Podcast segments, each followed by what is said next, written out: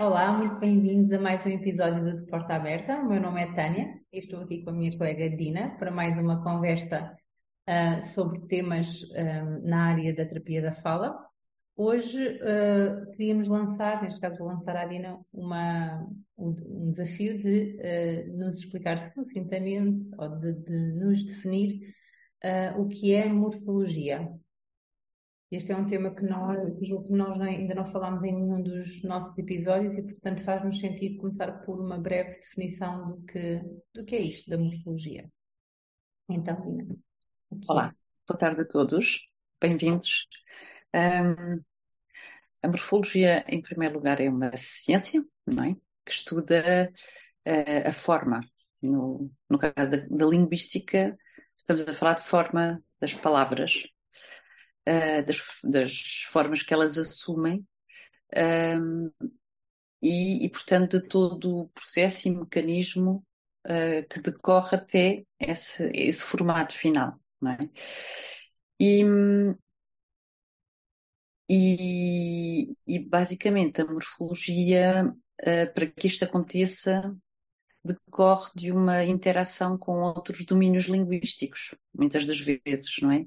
Por isso é que se fala muito uh, na interação da morfologia com uma outra área linguística que é a fonologia, porque vamos dizer que do ponto de vista da construção é aquela que está mais próxima da construção de palavras e fala-se muito também da sua relação com a sintaxe, porque está imediatamente acima quando pensamos da forma que as palavras podem assumir neste mecanismo ao nível da palavra, da, da frase, perdão. Um, e, portanto, em rigor, a morfofonologia e a morfossintaxe vão interagir muito, respectivamente, ao nível da palavra e da frase, não é? Não significa que a morfologia não interaja com, com outros domínios linguísticos, porque interage, uh, mas digamos que estes dois são os mais imediatos. No português, por exemplo, não é? Que é um, uma língua com uma morfologia marcadamente uh, realizada na periferia direita da palavra, sobretudo. Então, tudo o que acontece à direita da palavra pode ter uma uma forte motivação morfológica e às, às vezes até mais morfológica do que, do que fonológica, não é? Um, e não é por acaso que o peso de um, de um som como o x, quando associado um, a um morfema gramatical, que marca o plural, não é? Como o x de dedos ou o x de mãos, tem um peso no processamento linguístico diferente do x de nariz, que não é um morfema gramatical, ou o x de perdiz, ou o x de xadrez, que são, são morfemas lexicais. Já agora para, para concluir o tipo de morfema que nós temos aqui e a implicação que isso depois vai ter, quer na escrita, quer, eh, quer no processamento fonológico em geral, seja para a escrita ou para outra coisa qualquer, para as nossas opções ortográficas, eh, para as nossas, dentro das opções ortográficas, eh, as grafémicas, as de acento e eventualmente outras. Uhum. Mas diz. Ias dizer alguma coisa? Só para pegar nesse exemplo, como é interessante que, que até o processamento deste, deste morfema de, que marca o plural ser diferente, até pode ter um impacto naquilo que é a aquisição aparentemente só fonológica, não é? Porque temos crianças, por uhum. exemplo, que não produzem o x numa palavra como chapéu, não produzem o x numa palavra como pasta, mas produzem numa, numa coisa como copos não é? Portanto, são capazes de realizar foneticamente, marcam uhum. e ali o processamento morfológico já está marcado, já tem uma realização, o que não uhum. significa que fonologicamente aquilo que pode aparecer, aparentar ser a mesma competência articulatória, e é, não é? é? É a mesma coisa, podia ser uma coisa, é a mesma, uma, a, última, a última posição da sílaba, mesmo em pasta ou em nariz, e há crianças cujo processamento morfológico um, faz com que aquilo até aconteça naquela posição morfológica, ou o contrário, não é? Ou até não tem feito. Faz nos outros, fazem pasta e não fazem copos, por exemplo. Portanto, ou fazem nariz, se quisermos usar exatamente exemplos muito equivalentes, vamos, podemos encontrar crianças que produzem um che em nariz ou qualquer coisa próximo, nem que seja nariz, por uhum. exemplo, e não façam nada comparativo em, em dedos ou em copos, não é? E isso tem um significado, não uhum. é? Isto, isto mostra-nos que naquela criança uh, mostra-nos qual é o peso do processamento, o peso da informação morfológica no seu processamento linguístico. Uhum. Não é?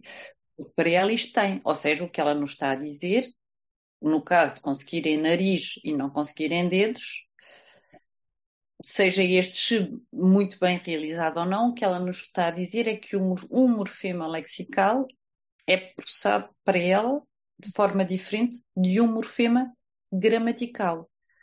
Do ponto de vista do che em si, isto não tem peso nenhum. Não podemos dizer que este che está a ter, enquanto che, enquanto fonema, e neste caso, do ponto de vista fonológico, não tem interferência nenhuma. Temos aqui dois ch's, o de dedos e o de nariz, e não tem, fonologicamente, isto naquela criança não tem peso nenhum. O que está a ter interferência é, é. a componente morfológica. É muito interessante. E é, isto é uma informação importante para, para, para, uh, para, para fazer um diagnóstico uhum. e para fazer um plano de intervenção. Uhum. Porque a atuação vai ser diferente, porque aqui a questão é: eu vou atuar em fonologia, vou intervir em fonologia, em morfologia ou em morfofonologia, não é? Uhum. E, e, já agora que estamos a falar desta, desta interação entre Uh, portanto, neste caso, o processamento morfológico, ou seja, uh, aquilo que eu faço com a análise da forma das palavras, não é? Aquilo que eu faço com aquilo que está dentro das palavras e aquilo que nós sabemos, neste caso, até podemos só recapitular que, muito resumidamente, normalmente as palavras é? são compostas por um radical e pelos seus sufixos, prefixos, com as suas vogais temáticas. É assim que é, é isto que nós, parece que nós analisamos estas unidades, não é? Uh, e cada Sim, uma delas. Já agora, como disse há pouco, e já que falas sobre isso, basicamente as palavras são formadas por derivação ou flexão. Pronto, e é por isso que algumas são formadas por, por afixos, uhum. independentemente do sítio onde eles acontecem, se antes, no meio ou no fim, uh, ou por derivação. E estava aqui a pensar, mas continua, era só porque eu acho que não falei sobre isso. Sim, e estava aqui a pensar, mas não é só isso que são as as unidades morfológicas, não é? De, na, falaste da frase e numa frase nós também processamos informação morfossintática, mas morfológica, que ocupa determinado uh, lugar sintático e que está combinado com determinada informação lexical. Estou aqui a pensar, por exemplo, num sintagma nominal, que é composto por um artigo e um nome, por exemplo, não é? Portanto, aquele artigo tem uma função morfológica, não é? Também determina em princípio o nome, determina o género, dá uma série de informações para as escolhas seguintes, não é? Para as escolhas da morfologia da próxima palavra. Se eu tenho U, a palavra que eu vou ter em princípio vai ter uma vogal temática também acabada em U, ou se for US, pronto, depende, não é? Mas estava aqui a pensar ainda na, na, frase, mas na dinâmica morfologia, uh, fonologia, aquilo que quando, quando, nós observamos, por exemplo, num, numa tarefa de divisão do contínuo sonoro uh, de, uma, de uma frase em palavras, temos tendência a olhar sempre para esta capacidade de dizer as palavras que estão ali naquela frase como uma capacidade fonológica.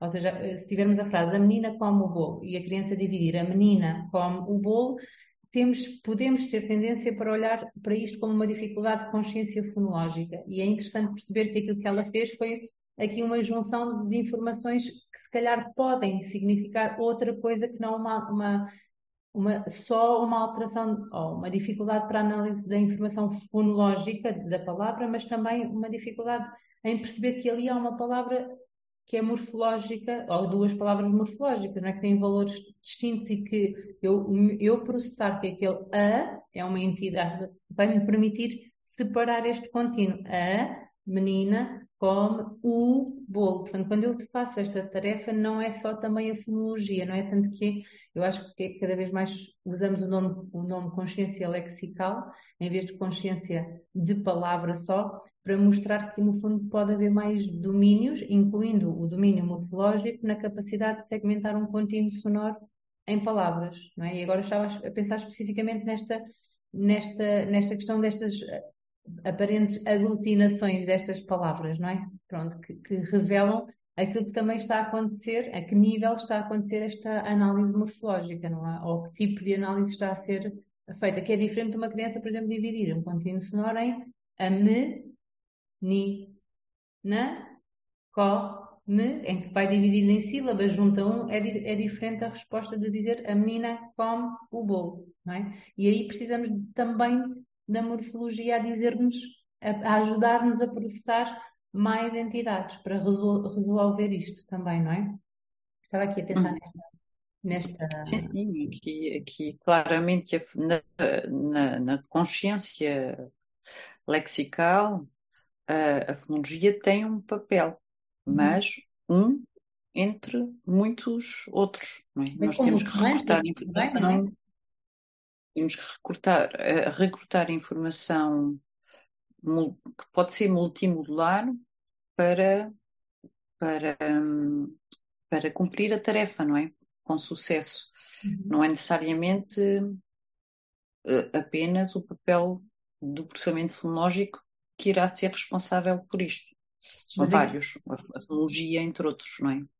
Incluindo o morfológico, não é? Incluindo o morfológico Incluindo também morfológico está. E, e não só, e não só, não é? Sim, e estava a pensar ainda em mais, em mais interações da, da morfologia. Eu estava aqui a pensar que, por exemplo, quando nós escrevemos e tomamos decisões ortográficas, como ter, colocar ou não optar por ter um O ou um U, muitas vezes essa decisão pode vir, ou muitas vezes ela vem de um, de um processamento morfológico. Eu sei que uh, foguetão é com O porque vem da palavra por aí fora, não é?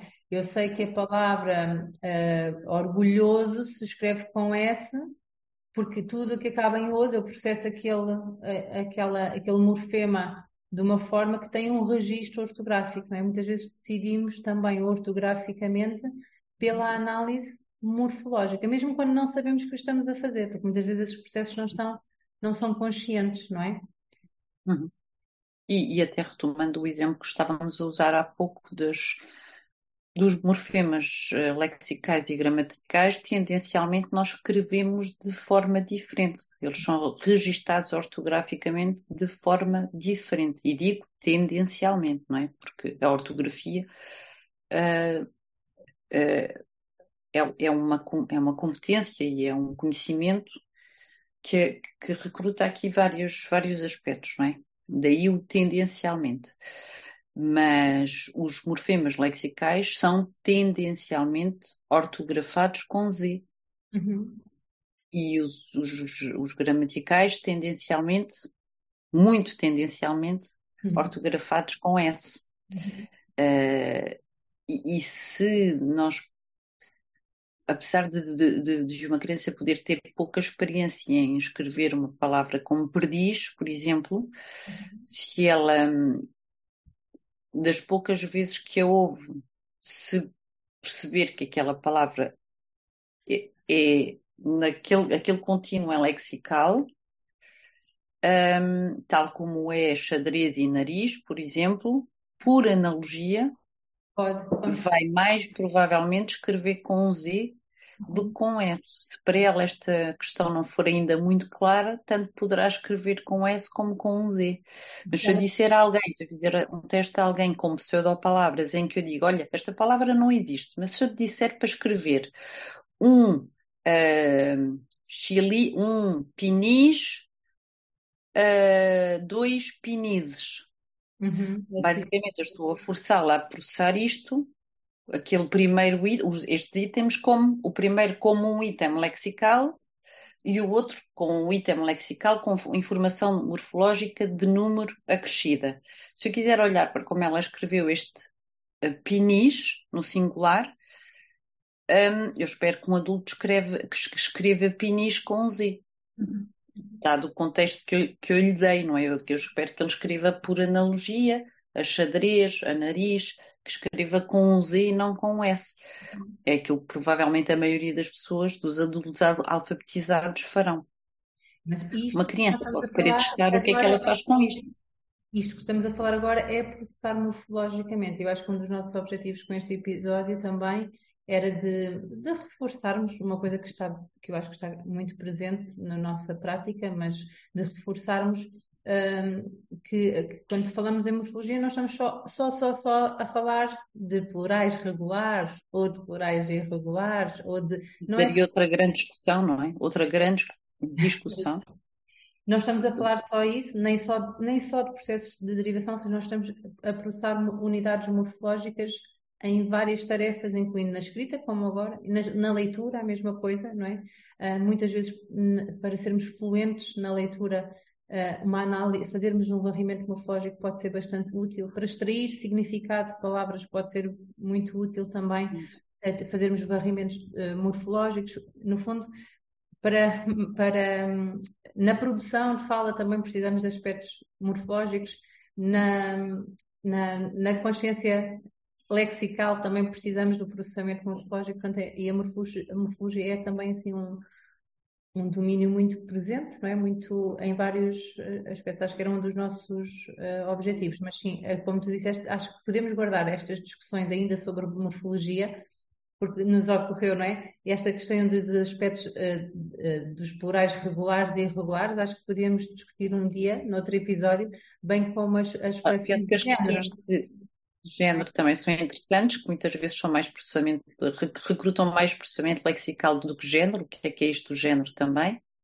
Acho que podíamos fazer um episódio só sobre estes aspectos que são discussões também importantes, não é? Quando tem um plural irregular, o que é que é irregular, não é? Porque, é que é, porque às vezes há uma regra, não é? Como tu dizias enquanto estávamos a conversar, às vezes há lá uma regra. Pode não ser a mais frequente, não é? Mas acho que podemos gravar um episódio só sobre isto. Acho que por hoje o nosso objetivo fica cumprido, não é? De, de, deixar aqui um cheirinho de, de, que a morfologia está presente em, em, e está ativa em diferentes, uh, em diferentes tarefas, operações, em diferentes momentos, em diferentes análises que fazemos.